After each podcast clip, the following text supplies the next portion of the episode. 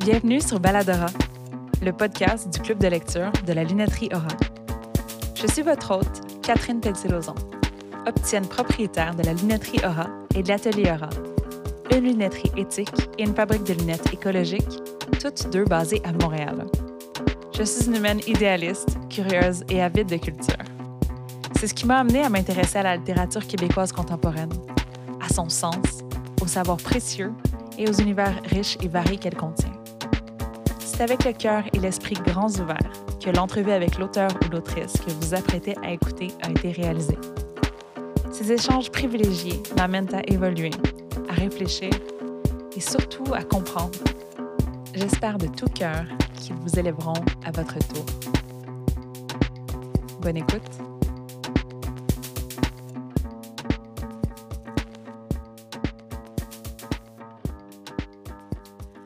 Allô tout le monde, bienvenue au troisième épisode du podcast Baladora.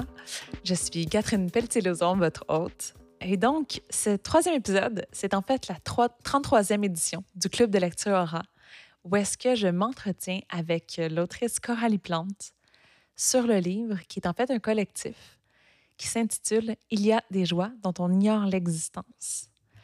C'est euh, le premier livre de la maison d'édition Diversilab et le but, dans le fond, de ce collectif, c'était de mettre de l'avant les voix et les histoires des personnes racisées et des personnes minorisées dans le genre.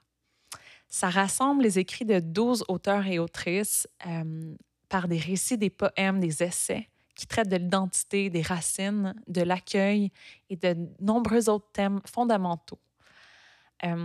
donc, ça a été vraiment un bonheur, un privilège de recevoir Coralie Plante, pour euh, cet épisode du Baladora qui est enregistré en passant devant public à la lunetterie Aura. Euh, rapidement, je remercie Locaux, qui sont nos partenaires, euh, l'épicerie Zéro Déchet écologique, qui nous fournissent bouchées et boissons. Et je remercie également Sacha Homer, qui est l'hôte et producteur du podcast Creative Mood et qui est également le producteur de Baladora. Donc, retour à cette euh, troisième édition du Baladora avec l'autrice Coralie Plante, qui est une étudiante à la maîtrise en recherche-création à l'UCAM. C'est une artiste multidisciplinaire. Par les arts, mais surtout par les mots, elle prend plaisir à se questionner sur la notion de l'identité, de l'entre-deux, de la marge et des origines. Elle fait partie de la revue Les Éphélides, fondée à l'été 2020, et elle a publié la suite poétique fragmentaire dans le numéro 13 de la revue Nix. Ça a été euh, super enrichissant pour moi de lire ce livre parce qu'il m'a donné une fenêtre sur des réalités que je ne connaissais pas, euh, qui n'avaient pas été près de moi dans ma vie. Et Coralie a été super euh, real, super vulnérable, super drôle aussi, super cool aussi, de me partager le processus derrière l'écriture de sa nouvelle. Alors, euh, ben, sans plus tarder, je vous invite à écouter ce super bon épisode. Donc, euh, à fun!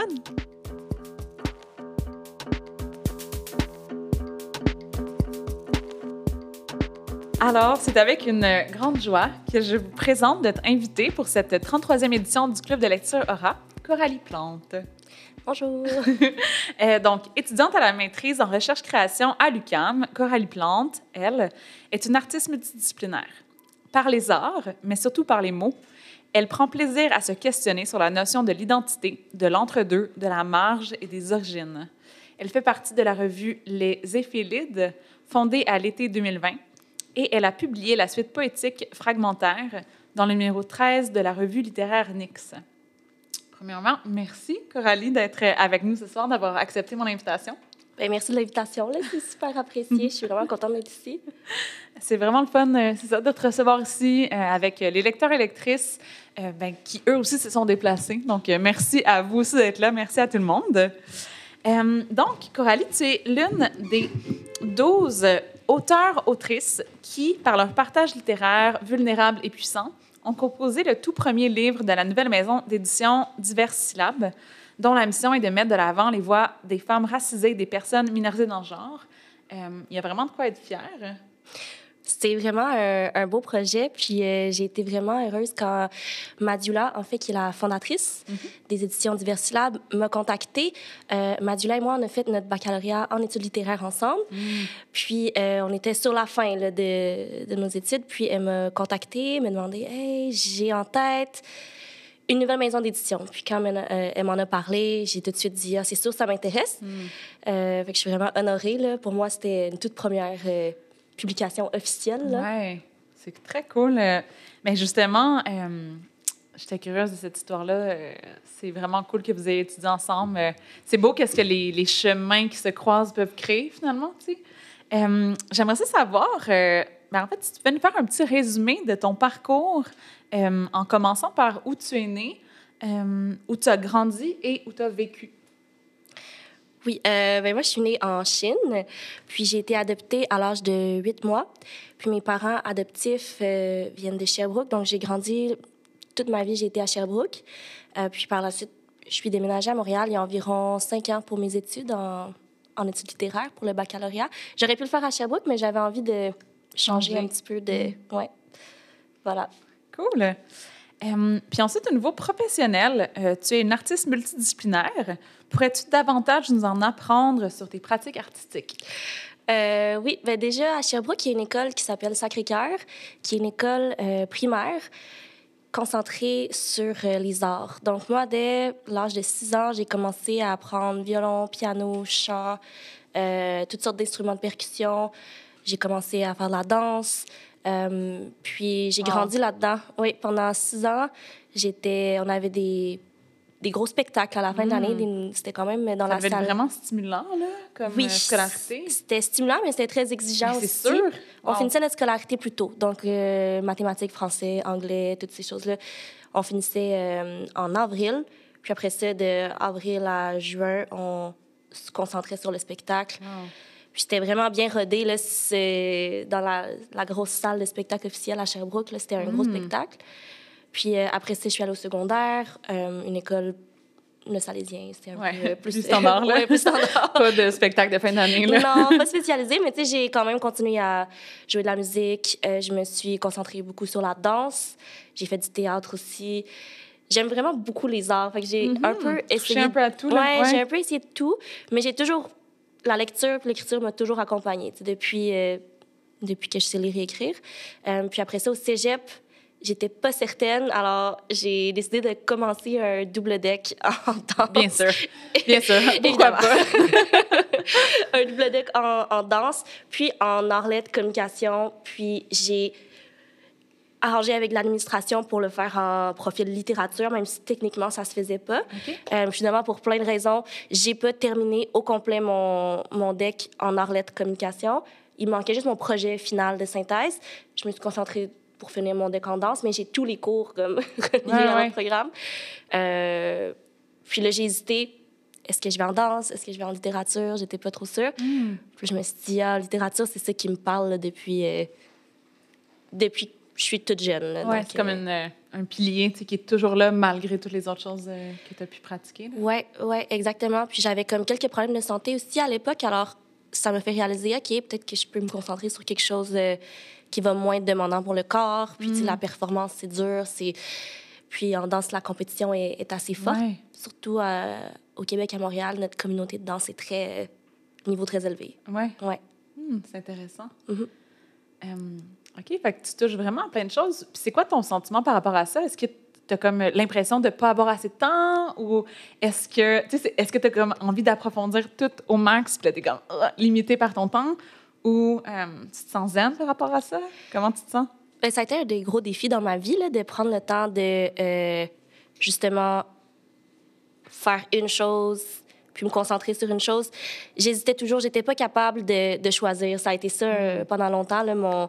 Je mon pense gros que défi. énormément de gens peuvent se reconnaître là-dedans, comme on a tellement d'intérêt, tu sais, puis Oui. euh, surtout quand toi, tu as été dans une école où est-ce que tu as pu développer plusieurs talents, plusieurs euh, passions, tu sais, en parallèle. Après ça, tu arrives comme dans le vrai monde, disons, tu sors de la scolarité, puis là, tu es comme, OK, je peux pas prendre des cours de danse, violon, percussion, euh, tu sais, il faut que je fasse 10, là. Non, puis ça a été euh, vraiment une leçon aussi dans ma vie de me dire, OK, je veux continuer à faire ce, que, ce, que, ce qui me passionne, mais je veux continuer à aimer ça. Mm. Parce qu'il y a un certain point où est-ce que la danse, je faisais mon baccalauréat, puis en parallèle, j'étais comme, je veux perfectionner la danse, je veux devenir professeur de danse aussi. Puis je suis arrivée à un point où est-ce que j'aimais plus ça, tu sais. Puis là, c'est une question de, c'est ça, de faire des choix, prendre des décisions, puis aussi d'accepter que tout prend du temps, puis on est on n'est pas là pour faire une course euh, le plus rapidement possible. Ouais, c'est quelque chose euh, qu'il faut qu'on se rappelle souvent, j'ai Mm. l'impression. En tout cas, moi, ça me parle. Puis la littérature aussi, c'est ça qui me, qui me ramène un peu. Ouais, Ah. qui t'ancre, qui te. Parce Ouais. que s'il y a une chose dans cet art-là, pour moi en tout cas, c'est qu'il n'y a pas la pression de la performance. Mm. Ou en tout cas, beaucoup moins que dans tous les autres arts que je, peux, Ah. je dois me mettre en spectacle un peu. Mm. Ouais. OK. Puis qu'est-ce qui explique ça, justement? Est-ce que c'est la notion de spectacle, justement?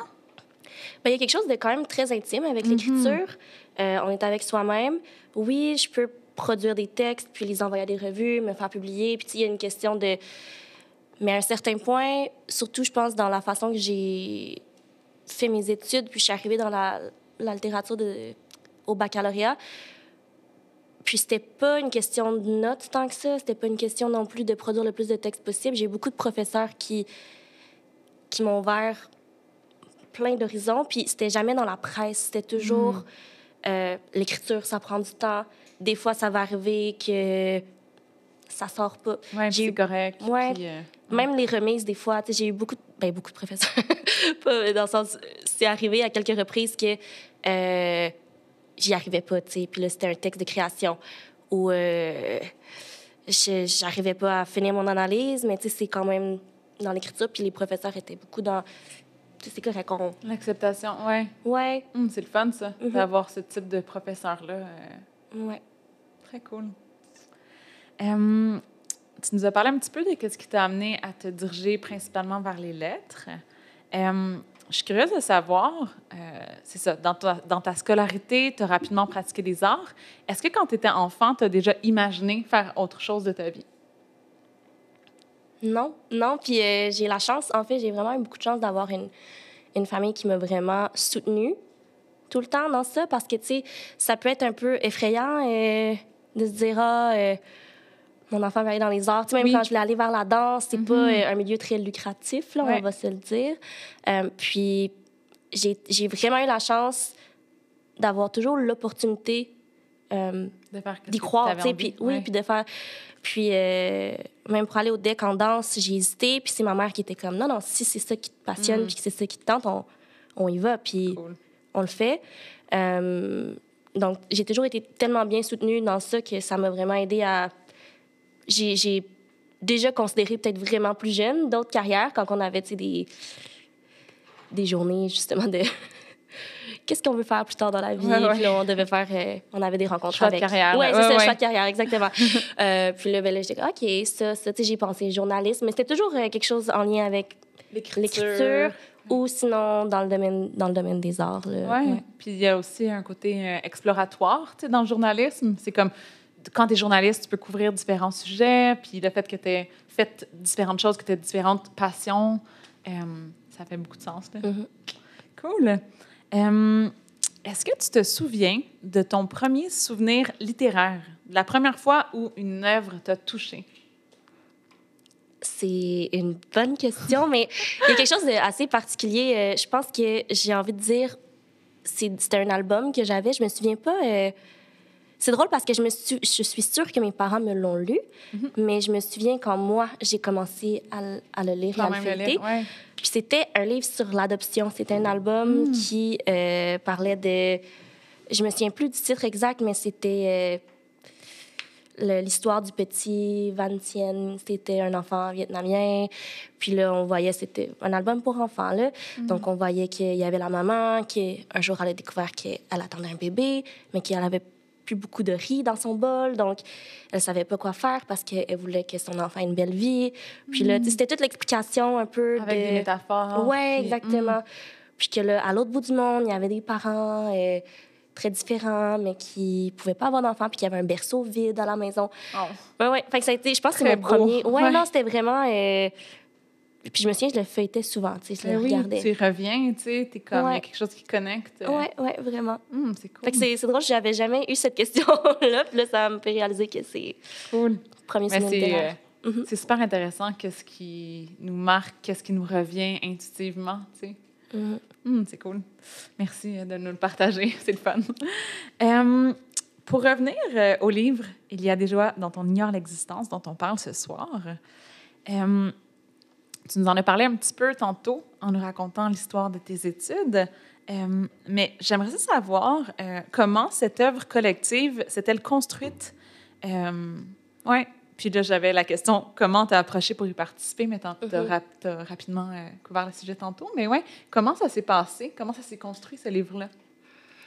Ben, là, c'est sûr, je peux juste parler de comme Ben oui, moi, bien où sûr. que, dans, mais dans le sens, parce que je sais qu'on a été plusieurs personnes, je pense qu'on a toutes été, toutes et tous été approchés par euh, Mathiula ou euh, Cato ou Maude.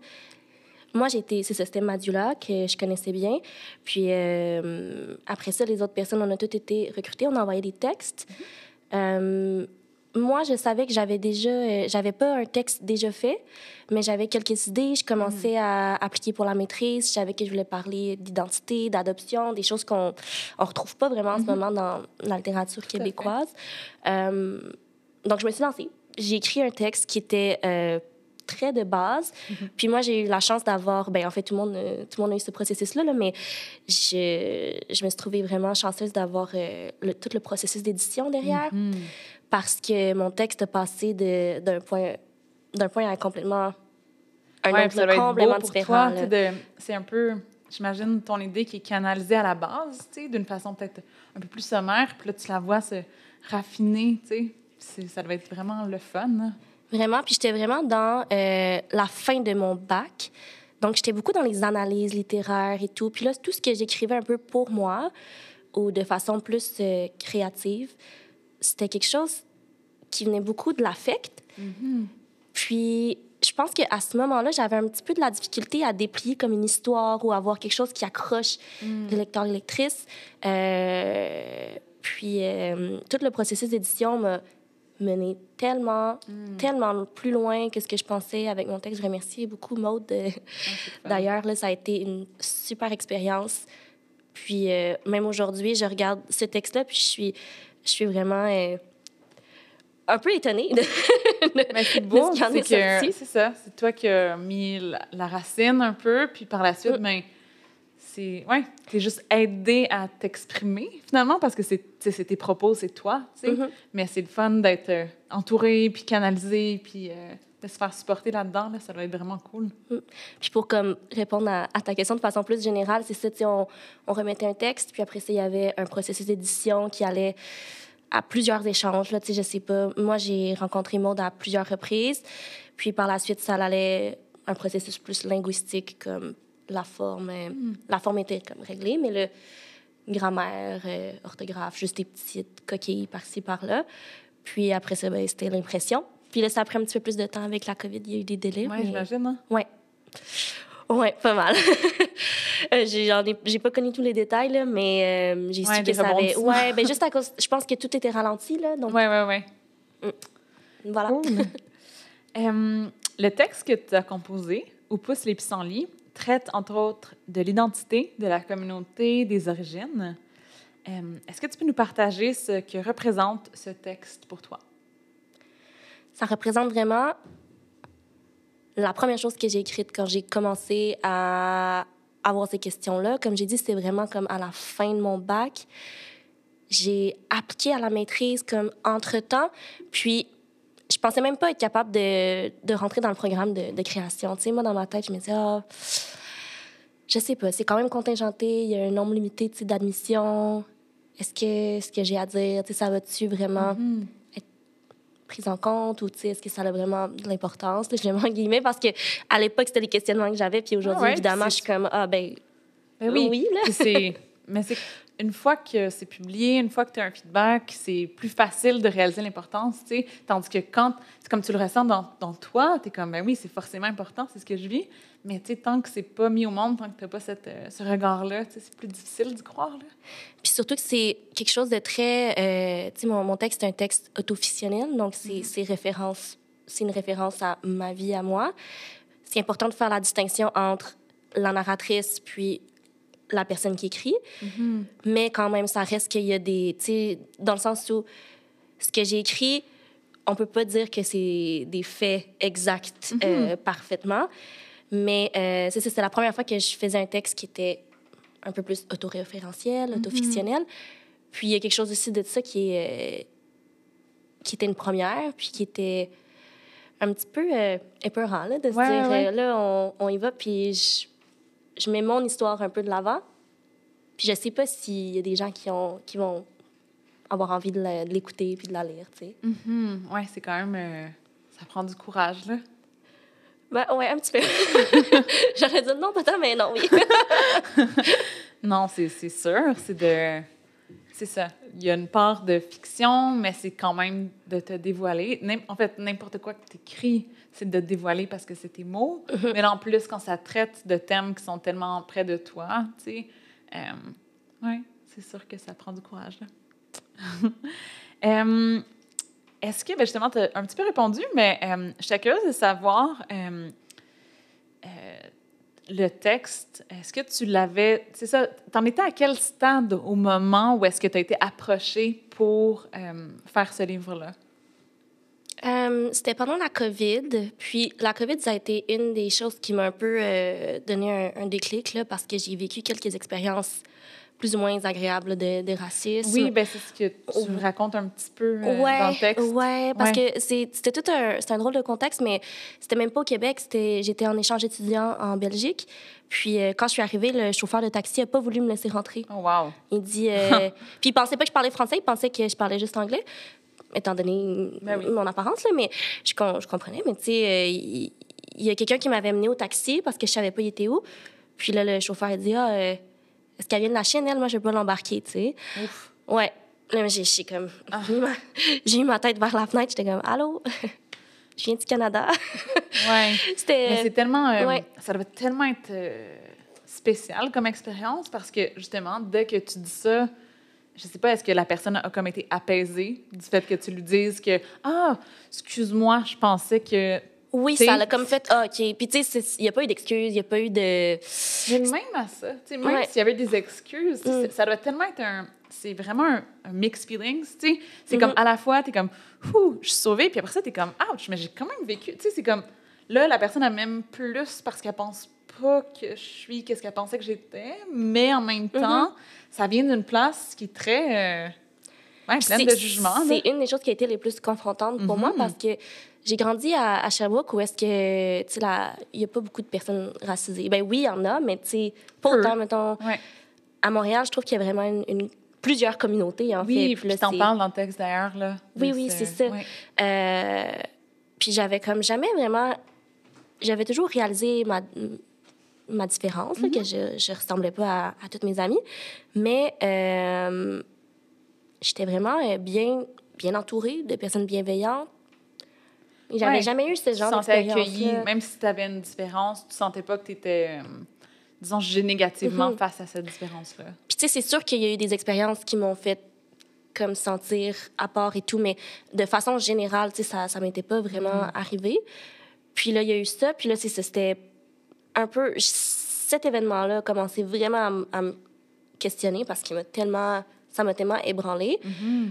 Euh, puis en revenant au Québec, j'avais peur d'aller faire l'épicerie, j'avais un peu peur de, me promener dans la rue. Euh, fait que là, après ça, c'était. J'ai commencé à faire plein de recherches là-dessus. Puis j'ai réalisé que toute la question de l'adoption, puis de la différence, ben c'était important pour moi dans mon écriture. Puis c'est comme au tout début là, que j'ai commencé à, euh, que j'ai écrit ce texte-là. Mm-hmm. ouais. Mm, c'est super intéressant. Puis effectivement, euh, ouais, je suis curieuse euh, de savoir, c'était une question pour plus tard, mais là, elle vient maintenant. Est-ce que tu as eu des retours, du feedback de gens qui se sont sentis vraiment comme près de ton histoire? Parce que je me dis que ça doit, tu dois tellement pas être la seule à avoir vécu ça, tu sais. Tout, qu'est-ce que tu parles face à la COVID, à la recrudescence du racisme euh, contre les Asiatiques. sais, il y a tellement de gens qui ont dû vivre des situations similaires, tu. Puis tu as dû faire du bien à ces gens-là d'en parler. Mais tu sais, ce texte-là, il est sorti quand même récemment, donc mm-hmm. j'ai pas eu de feedback vraiment en ce moment. Comme j'ai personne qui, qui, qui, est venu me parler de ça, là, précisément. Par contre, euh, il y a eu, euh, il y a eu un, beau mouvement de solidarité là, dans les communautés euh, asiatiques là, à Montréal. j'ai des discussions avec des amis, j'ai des discussions avec des gens que j'ai rencontrés. puis aussi, cet été, je suis allée euh, au lancement d'un collectif qui s'appelle Soft Gong, qui est euh, un collectif pour les personnes adoptées de la Chine. Mm. Puis j'ai fait un témoignage, puis en tout cas, on a discuté un peu. Puis c'est. c'est euh, j'ai raconté une histoire, j'ai raconté mon rapport avec le, quartier chinois. Puis là, j'ai eu des gens qui sont venus me voir comme pour me dire ah, j'ai le même j'ai le même sentiment. Puis le livre, le texte, c'est moins immédiat comme Ouais. C'est moins immédiat comme réaction. Mais euh, ce, discours-là que j'ai fait, puis après ça, toutes les, interactions que j'ai eues par la suite, là, ça m'a vraiment euh, dit que, OK, ben, je veux continuer ce que je fais parce que mm. ça l'a fait du bien de sentir que ça touchait un peu les gens. Mm-hmm. Dans le sens où ça pouvait aussi les aider à comprendre puis appréhender mieux leur propre expérience. Oui. Puis je crois que ça aide tout le monde au final. C'est comme, à la fois, ça aide les gens qui ont vécu des expériences similaires, puis à la fois, ben, ça instruit les gens qui n'ont jamais pu mm-hmm. vivre ça puis qui ne peuvent même pas comprendre. C'est euh, c'est un peu l'avantage de la lecture, le fait que c'est intime. Il y a quelque chose qui peut-être moins confrontant, que quand tu as une discussion face à face avec quelqu'un, tu es peut-être moins réceptif, tandis que c'est comme quand tu lis un texte, euh, c'est quelqu'un qui te parle à qui tu ne peux pas répondre. C'est quelqu'un qui te raconte quelque chose euh, auquel tu n'as rien à dire. Fait Il y a quelque chose d'un peu confrontant parfois parce que tu peux justement pas euh, te défendre, mais en même temps, tu n'as comme pas le choix de prendre l'information qui t'est t'est partagée. Mm-hmm. Mais il y a toujours la possibilité de refermer le livre. Mais après ça, non, non, l'écriture, c'est une façon pour moi aussi de justement dans les discussions des fois je peux avoir de la, de la difficulté à oui parce que tu vois le tu vois la personne tu vois son son body language tu sais mm-hmm. disons moi genre euh, euh, quand je vois mon psy je suis pas capable d'y parler euh, en le regardant puis au début il était comme t'es-tu t'évites-tu mon regard tu sais? Puis moi j'étais comme non non c'est juste parce que si je te regarde je pense à qu'est-ce que tu penses de moi puis là je mm-hmm. module qu'est-ce que je suis en train de te raconter mais c'est vrai que l'écriture ça laisse place à comme partager sa pensée, mais sans nécessairement sentir immédiatement le regard de l'autre. Oui, fait que tu te permets d'un peu plus euh, mm.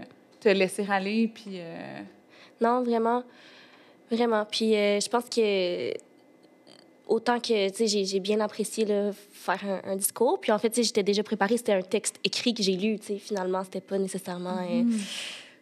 un discours fait improvisé. J'aurais peut-être eu de la misère un peu. Mais mais ouais, quelque chose de très puissant dans, dans le fait d'être capable de mettre des mots sur des réalités. Mm-hmm. Absolument.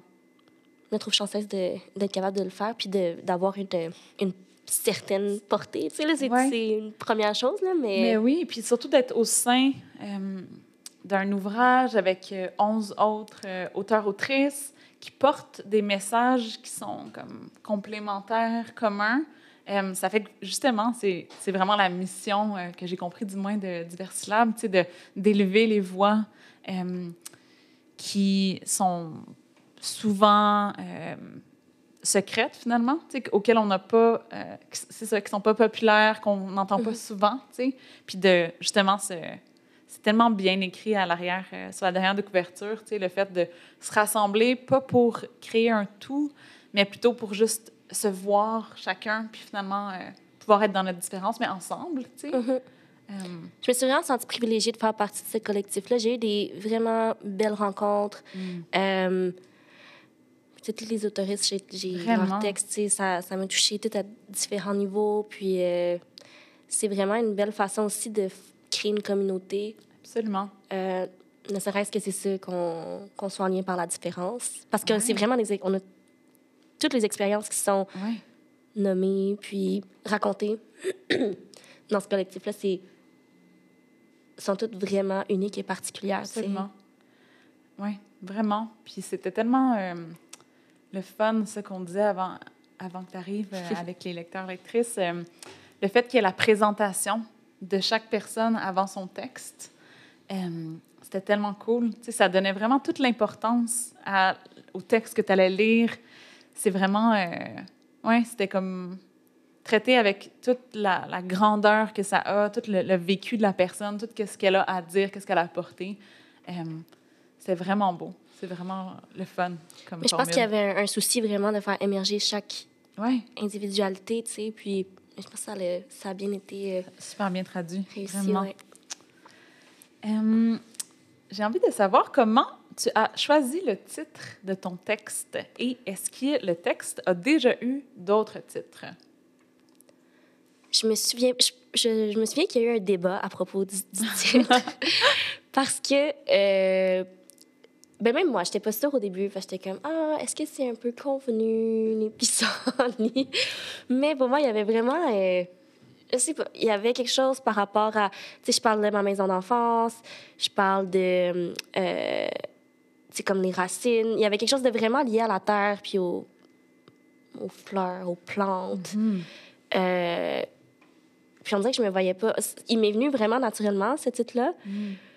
Puis il y a une discussion sur Ah, c'est-tu un peu convenu? C'est-tu un peu. Tu sais, on a déjà vu. Ou, euh, Puis j'ai dit Ah, je pense que je vais, le- je vais le garder. Parce que, ah oui, c'est ça, je pense qu'on m'avait proposé le titre Sarah et moi. Ah. Puis j'aimais ça. Mais dans ma tête, j'étais comme ce texte-là, autant qu'il est à propos d'une de la sécurité que j'ai- j'ai vécue en grandissant avec quelqu'un qui avait la même expérience de vie que moi, autant que c'est- c'était plus large aussi. Ouais. Puis je voulais pas.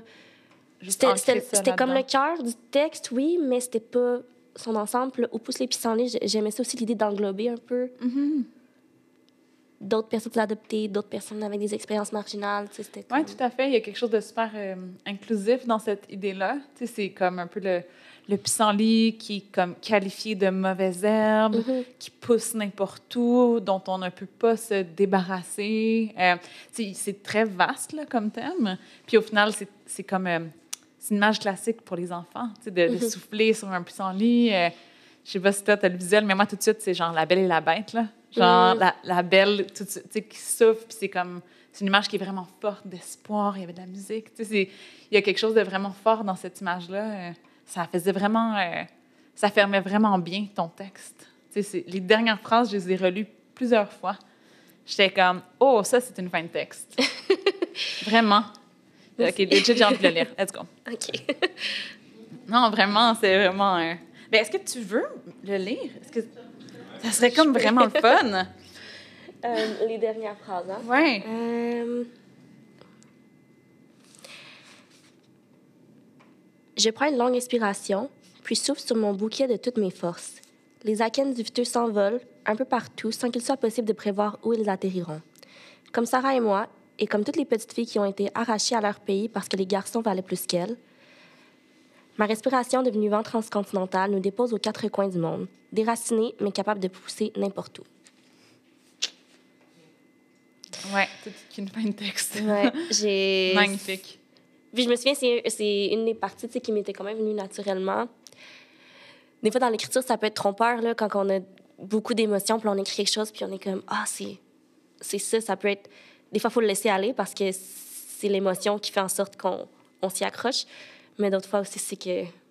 Oui, c'est que tu as bien. tu as, créé une image qui encapsulait bien tout ce que tu voulais dire, finalement. Là. Ouais, je pense que c'est- Ouais, pour moi, c'est ça que... c'est beau, c'est lyrique, c'est. Ouais, c'est tout beau. J'ai adoré. Euh, tu en as parlé un petit peu tantôt, mais est-ce que tu as ressenti des freins, des blocages face à l'écriture euh, et face à la parution de ce texte?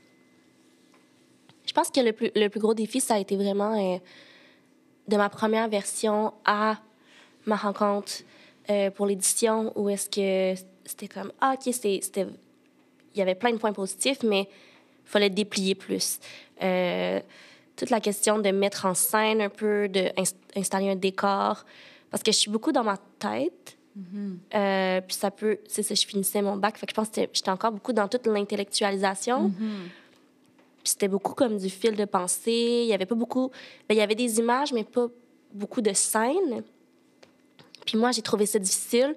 Puis c'est sûr, c'est toujours confrontant un peu de se faire dire ton texte est bon, mais il pourrait aller vraiment plus loin. Euh, mais c'est toujours des commentaires que je veux, dans le sens que.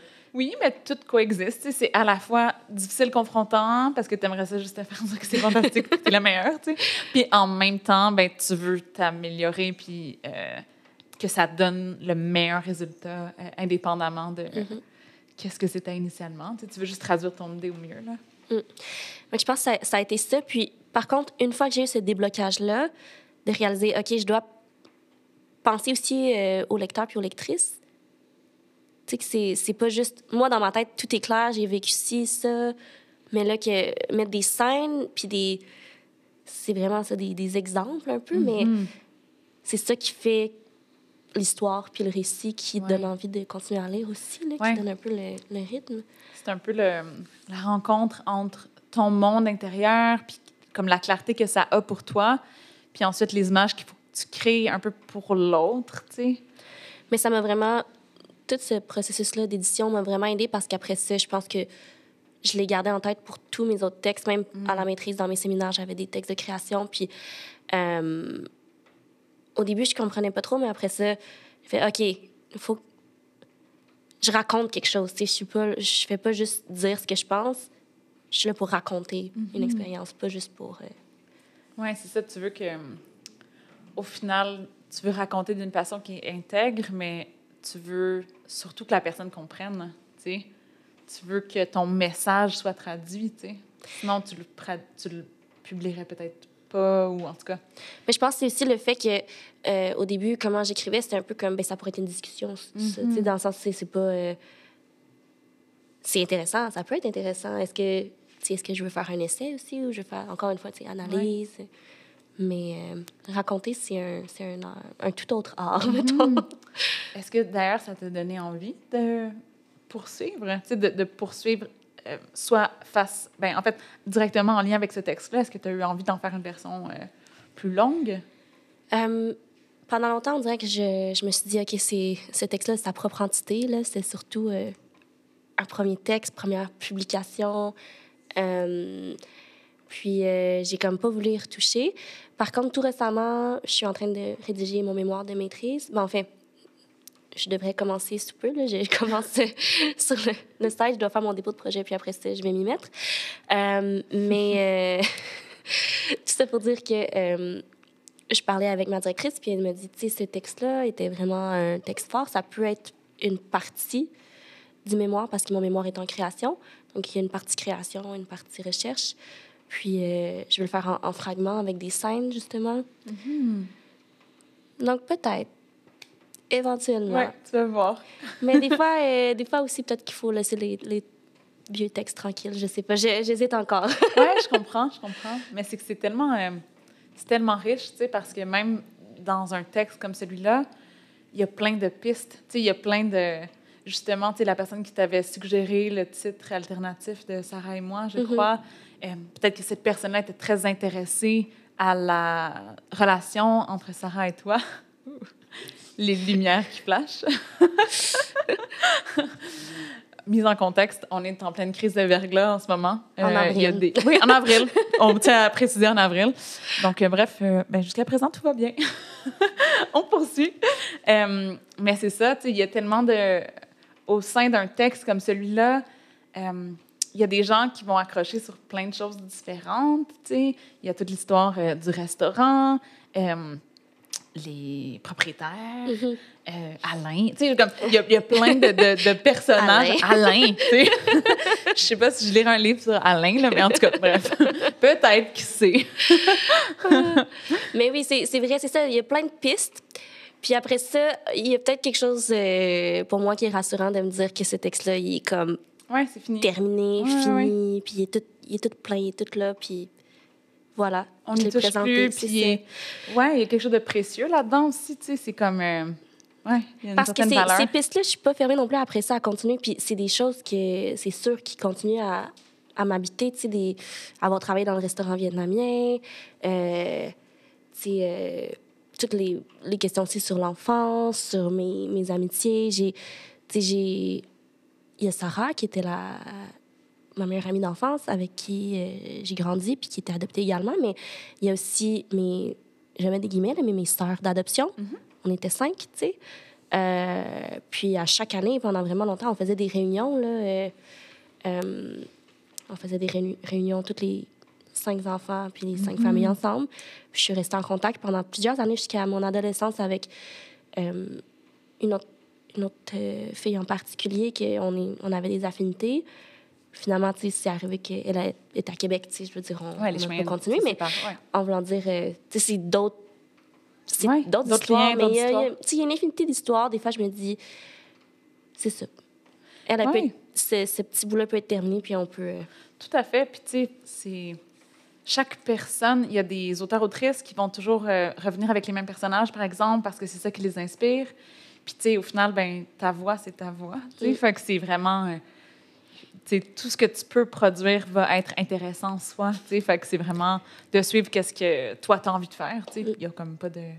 Pas de Mais par choix. contre, j'y crois que euh, souvent, les auteurs, les autrices, on est comme hantés par les mêmes choses. tu sais. Ben oui, ben c'est Puis les mêmes, c'est ça, puis les mêmes scènes, puis on, on revient souvent au même. puis- mais tu sais, c'est ça qui est intéressant avec l'écriture, on peut le faire par tout le temps des, des tours différents. Tout à fait. Euh, mais ouais, je pense que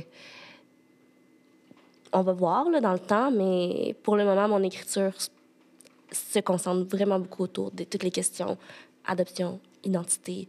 Oui, Euh, puis comme tu l'as dit rapidement tantôt, euh, c'est une voix qu'on n'entend pas très souvent, tu sais.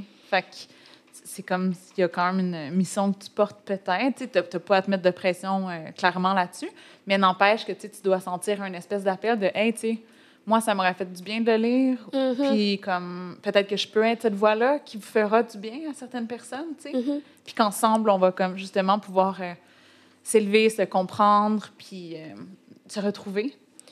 Parce que, tu sais, dans, dans le discours public, le, qui, il n'y a pas beaucoup de récits de personnes adoptées, je pense, parce que souvent, même, on n'a pas l'impression qu'on on a une expérience différente. C'est ça qui est un peu le défi, je pense, de... Moi, ça a été de réaliser que j'étais- différente. Puis Ouais. ça a l'air un peu fou dit comme ça, parce que, évidemment, tu sais, j'ai j'ai le physique Ben, de quelqu'un de oui, oui. différent, mais, tu sais, toute ma vie, j'ai grandi, puis j'ai j'ai- j'ai pas... Oui, j'y pensais, mais j'ai pas pensé plus que ça, Ouais. tu sais. Puis c'est pas pour dire que, que c'est c'est un, un drame euh, épouvantable, tu sais, de tout ça, mais juste de ça, se faire dire que, ah, hey, si j'avais eu quelqu'un qui me ressemblait, ou tu sais, si Ben j'avais oui. eu des histoires euh, qui m'avaient un peu aidé à comprendre pourquoi je me sens comme ça, Mhm. ou pourquoi j'ai- je vis ça de telle façon. Oui, puis il y a plein de choses qui coexistent. tu sais, Comme tu l'as dit, tu as eu la chance d'être dans une famille super euh, supportante, euh, qui, qui t'encourageait dans tous tes projets, qui te supportait. tu sais. Fait que c'est comme, tu pas moins reconnaissante. C'est pas comme, c'est pas, ah, qu'est-ce que vous auriez pu faire de plus pour que je ne me sente pas comme je me sens. C'est juste inévitable, c'est ta vie. tu sais. Il y a personne qui aurait pu te- t'éviter ça. Tu sais, même si tu es dans les meilleures circonstances, tu ne peux que remarquer à un certain point que tu as une différence, puis tu n'es pas moins. C'est ça. Tu craches pas sur ton expérience, puis tu n'en veux pas aux gens, mais n'empêche que, comme un système dans lequel tu es, qui, euh, que tu peux juste constater que Mhm. tu as une expérience qui est unique, puis qui, qui est unique, puis qui est en même temps commune à plein d'autres personnes. tu sais. Mhm. Euh, et donc, en en parlant, ben, tu peux rejoindre ces gens-là. Puis, tu sais, en étant adopté, on est tous séparés. Fait que Mhm. c'est dur de trouver un sens de communauté. Ouais. Euh, puis là, ça commence un peu. Il y a des groupes Facebook, des groupes, le, so- le collectif Softgang, c'est... c'est- Ouais, c'est une belle chose des médias sociaux, de pouvoir créer des communautés, même quand tu n'es pas euh, dans le même Physiquement. c'est ça, dans le même lieu, tu sais. Mm. Ouais. J'ai eu, tu sais, même des personnes euh, adoptées de, aux États-Unis. Mhm. Il y a certaines personnes qui ont commencé, là, il y a eu des, des thèses écrites en psychologie, par exemple. Une autre personne qui faisait un projet euh, de film, un autre documentaire. Tu sais, ça, ça... Ouais, c'est le fun. euh, graduellement, ça, c'est ça, ça crée des ponts entre les gens qui ont vécu des, des situations similaires. Puis ça vient, tu sais, moi, personne blanche, chaque fois que je lis une histoire euh, de quelqu'un qui a vécu qui est différent de moi, mais avec qui j'habite à Montréal, tu sais, Mhm.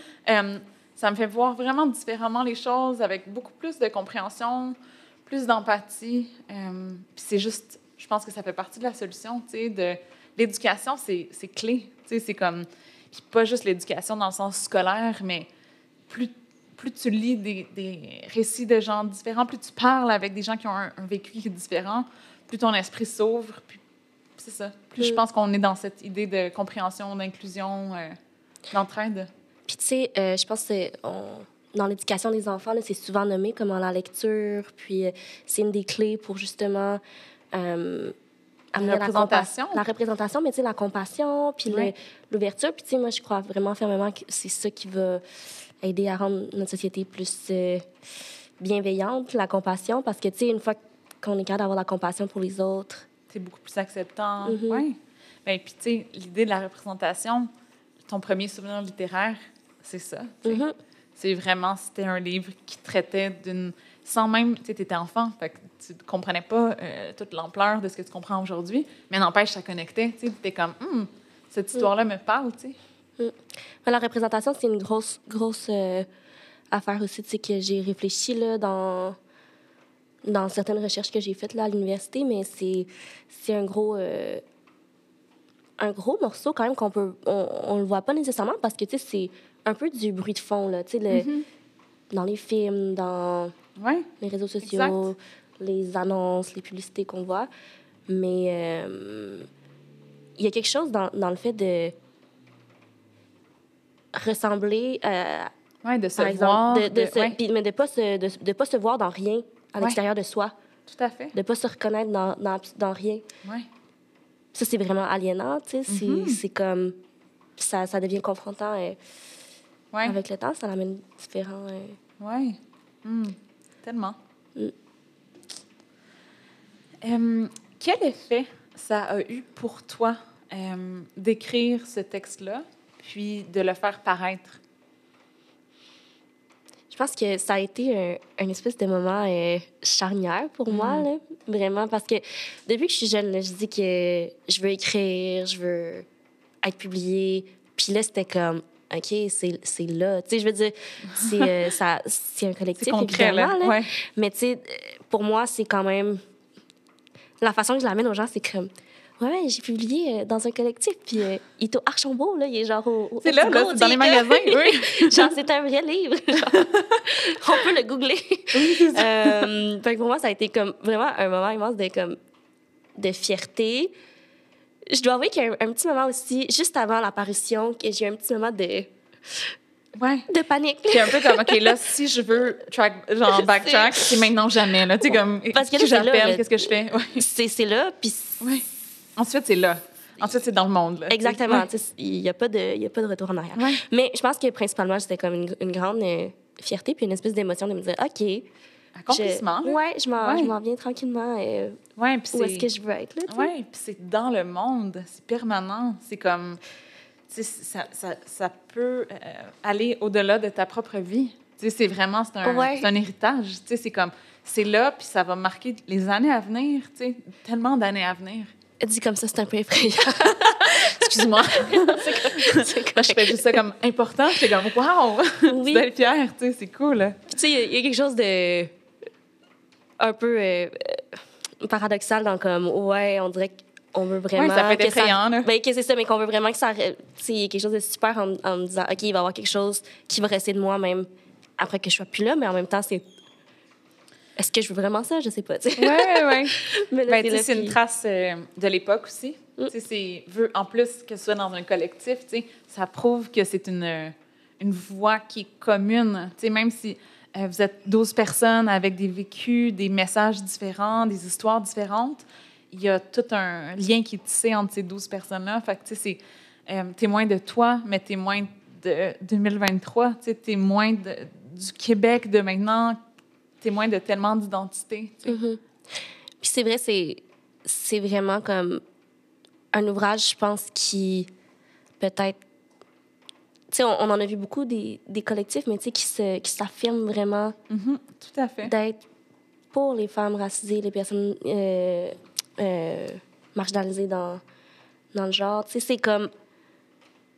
Ben, c'est la, c'est vraiment les maisons d'é- la maison d'édition Diversilab, tu sais, c'est vraiment, c'est clairement dit que c'est ça le, le- Mhm.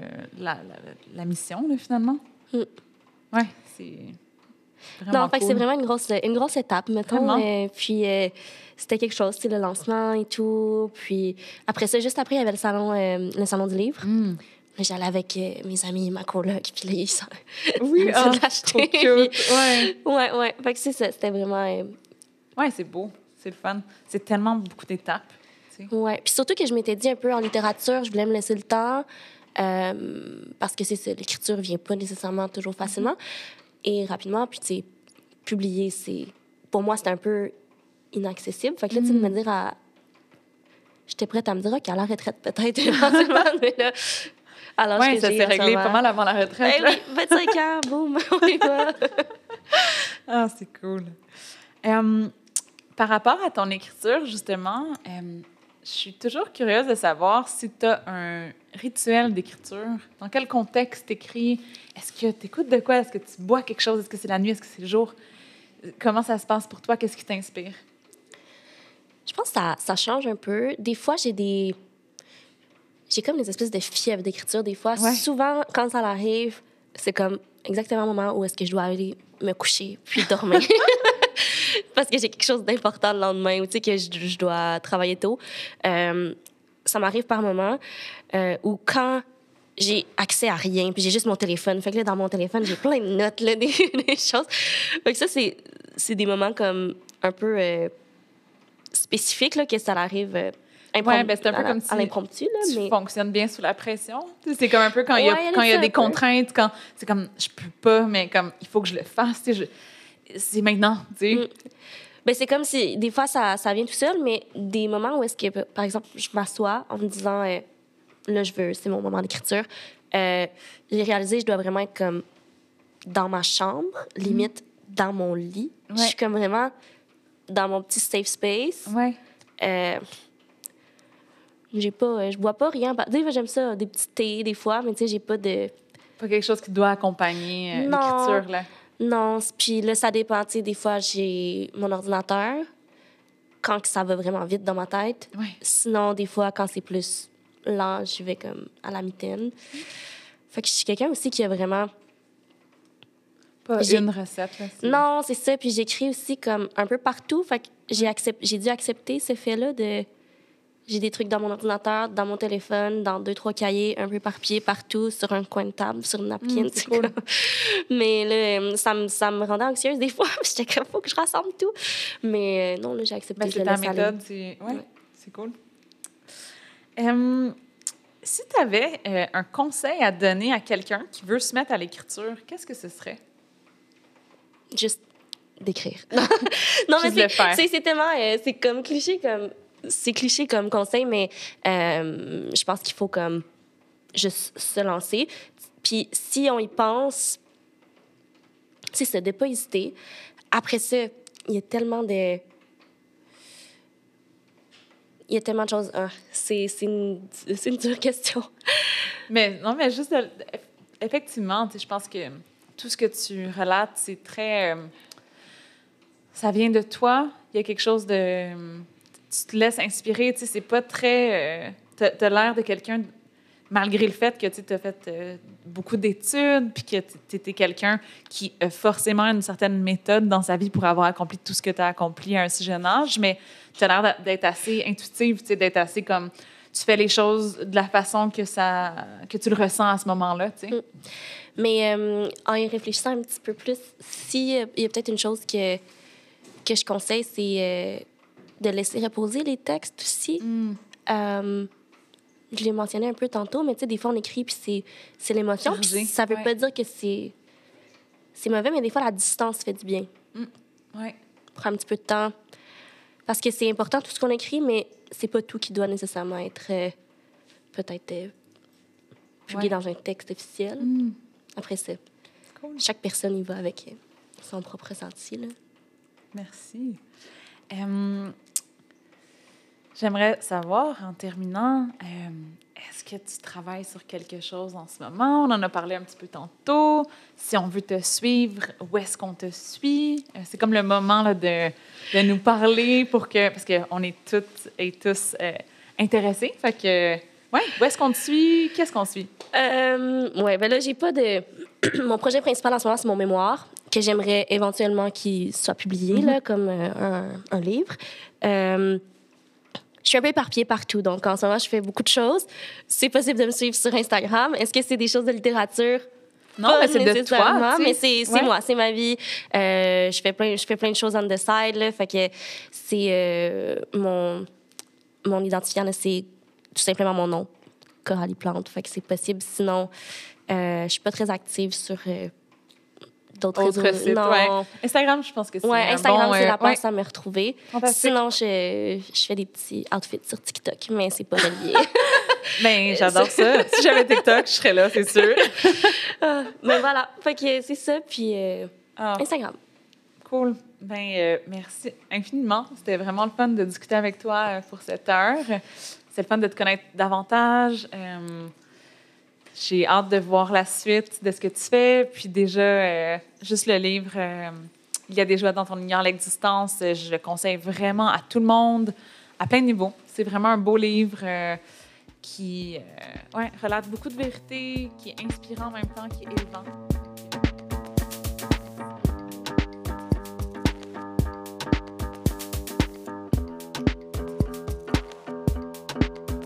Merci d'avoir écouté Baladora vous intéresser à la littérature québécoise contemporaine.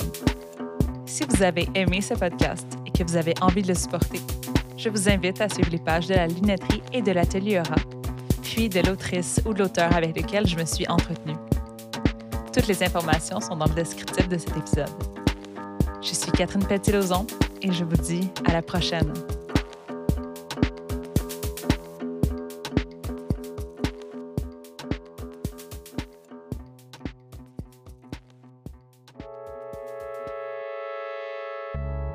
Le Baladora est une production de Mood Studio.